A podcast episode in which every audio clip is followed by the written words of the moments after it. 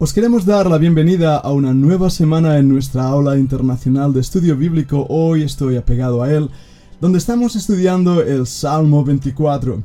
Si deseas formar parte de este estudio diario a través de siete bloques y una oración final al terminar el día, queremos invitarte a que envíes un correo electrónico a fundacionbiblica.gmail.com o a más. Estamos profundizando más y más en este precioso salmo, el Salmo 24, y hoy en este podcast me gustaría hacer una visión global no solo del Salmo 24, sino de la trilogía de los salmos. Empezamos nuestro estudio hace ya algunos meses con el Salmo 23. Si no has escuchado esos estudios, están en nuestra página web y te invito a que puedas escucharlos de nuevo. Luego profundizamos en ese hermoso salmo, el Salmo 22, donde vimos no solo al Señor Jesucristo muriendo en la cruz del Calvario, sino su poder y victoria, dándonos la vida que necesitamos para poder vivir una vida también como Él de victoria y de poder.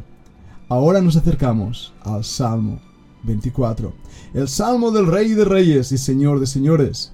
El Salmo 23 es el Salmo del Pastor, el Salmo 22 es el salmo del Cordero sufriente. Pero vemos aquí, en el Salmo 24, al Cordero inmolado desde antes de la fundación del mundo puesto en pie, como nos habla el libro de Apocalipsis. Mirando este salmo descubrimos rápidamente un pequeño bosquejo que nos ayuda a entender con mayor entendimiento y profundidad a qué se refiere el salmista cuando invoca al Señor diciendo de Jehová es la tierra y su plenitud. Vemos aquí en primer lugar una declaración del título de propiedad. De Jehová es la tierra. A Él le pertenece, no le pertenece al hombre. Él es el Señor de la tierra, del Jerez. En la palabra en hebreo tierra implica también esas promesas que Dios dio unidas a la tierra de Israel. Pero en este caso no se refiere solamente a un lugar pequeño como es la nación de Israel, sino a todo el mundo, a todo el planeta Tierra, es del Señor, a Él le pertenece. En segundo lugar, nos muestra el salmista quién es el que gobernará la tierra. Los versículos 3 al 6 nos dan esa respuesta. ¿Quién subirá al monte de Jehová? Y responde claramente el limpio de manos, el puro de corazón, el que no ha elevado su alma a cosas vanas, ni jurado en engaño él, esa persona, recibirá la bendición de Jehová y justicia del Dios de salvación. Tal es la generación de los que le buscan, de los que buscan su rostro, oh Dios de Jacob. No hay duda alguna en este salmo que hay una herencia en esa tierra para aquellos que siguen al Señor que le aman y le sirven. Y en esto nos recuerda las profecías del milenio, donde el Señor gobernará como Rey de Reyes y Señor de Señores en la tierra de Israel, pero gobernará sobre todo el mundo. Y aquellos que hoy le aman, le sirven, tienen una promesa tremenda de que reinarán junto a Él. Ahora bien, no se trata de ser digno de gobernarla en nuestras fuerzas. Aquí se trata de ser digno de gobernarla en la gracia de Jesucristo y el único que es digno es el Cordero. Si no, vayamos un momento a Daniel capítulo 7 y versículos 13 y 14. En esa profecía, Daniel, dice la Biblia, miraba yo en la visión de la noche y aquí con las nubes del cielo venía uno como hijo del hombre que vino hasta el anciano de días y le hicieron acercarse delante de él. Y le fue dado dominio, gloria y reino para que todos los pueblos, naciones y lenguas le sirvieran. Su dominio es dominio eterno, que nunca pasará, y su reino uno, que no será destruido. Comparemos estos versículos aquí en el Antiguo Testamento y vayamos ahora al Nuevo Testamento en Apocalipsis 5, del 3 al 10. Dice así el libro eterno. Y ninguno, ni en el cielo, ni en la tierra, ni debajo de la tierra, podía abrir el libro, ni aun mirarlo, y lloraba yo mucho, porque no se había hallado en ninguno digno de abrir el libro, ni de leerlo, ni de mirarlo. Y uno de los ancianos me dijo, no llores. He aquí que el león de la tribu de Judá, la raíz de David, ha vencido para abrir el libro y desatar sus siete sellos. Y miré y vi que en medio del trono y de los cuatro seres vivientes y en medio de los ancianos estaba en pie un cordero como inmolado y que tenía siete cuernos y siete ojos, los cuales son los siete espíritus de Dios enviados por toda la tierra. Y vino y tomó el libro de la mano derecha del que estaba sentado en el trono. Y cuando hubo tomado el libro, los cuatro seres vivientes, los veinticuatro ancianos, se postraron delante del Cordero. Todos tenían arpas y copas de oro llenas de incienso que son las oraciones de los santos. Y cantaban un nuevo cántico diciendo, Digno eres de tomar el libro y de abrir sus sellos, porque tú fuiste inmolado y con tu sangre nos has redimido para Dios de todo linaje y lengua y pueblo y nación, y nos has hecho para nuestro Dios reyes y sacerdotes, y reinaremos sobre la tierra.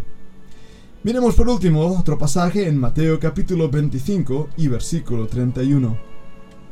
Ahí se nos dice que cuando el Hijo del Hombre venga en su gloria y todos los santos ángeles con él, entonces se sentará en su trono de gloria.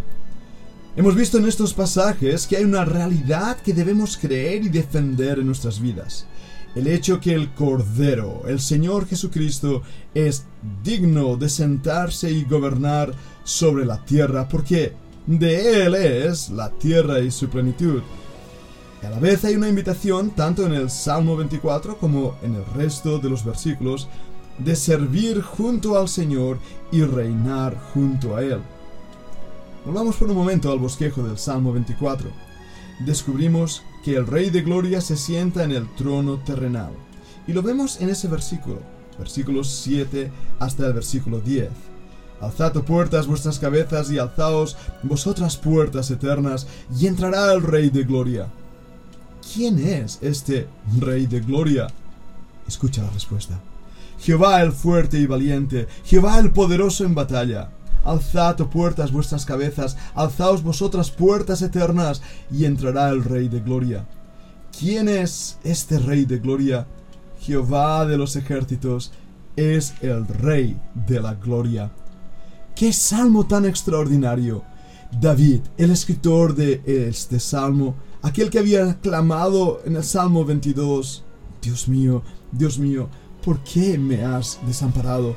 aquel que había dicho que Jehová era su pastor, ahora se acerca con toda su fuerza y esplendor. Ese hombre valiente y rocoso dice, de Jehová es la tierra, y Él es el Rey de gloria. Él es el Rey de todo poder. Nadie puede frenar su mano y decirle, hey, ¿qué haces? Dios es soberano, Rey de reyes, Señor de señores. Y sabemos por la palabra de Dios que viene un día donde Él volverá con sus santos, volverá con aquella iglesia que habrá sido arrebatada antes de la gran tribulación, y volveremos para reinar con Él por un periodo de mil años, el milenio. Y el Señor Jesucristo, el Mesías prometido, el Rey de Israel, se sentará sobre el trono de David su padre, y reinará con vara de hierro a las naciones. Él regirá a los pueblos. Toda lengua confesará que Él es el Señor. Toda lengua le alabará y le glorificará, porque Él es el Rey de la Gloria. Estamos viviendo en días muy peligrosos. Días que, por lo que vemos alrededor nuestro, no me cabe duda que el Señor viene. El Rey viene con todo su poder, con toda su grandiosidad. Mirad alrededor. La Biblia nos habla de guerras, rumores de guerras, hambres, pestilencias, desastres naturales. Sí es verdad que siempre ha habido todo esto, pero nunca antes en la historia estamos viendo lo que hoy estamos viendo. La nación de Israel nunca antes había existido como hoy existe con su capital, Jerusalén. Nunca antes se había hablado de esa profecía bíblica del levantamiento del templo, el cual será desacrado por el mismo anticristo. Lo que estamos viviendo con la pandemia, con el COVID-19, todo lo que hay apunta a un gran evento, al evento del regreso del Señor Jesucristo como Rey de Reyes y Señor de Señores. Y el Salmo 24 anuncia esa venida. No nos dejemos engañar por aquellos que la niegan o la ignoran. porque la bienaventurada esperanza de la iglesia de Cristo es, he aquí, el Señor viene. Maranata, esperémosle, amémosle, sirveámosle, hagamos que nuestras vidas cuenten para la eternidad y que seamos dignos de reinar también con Él. Sigamos aprendiendo, sigamos profundizando en este hermoso salmo, el Salmo 24.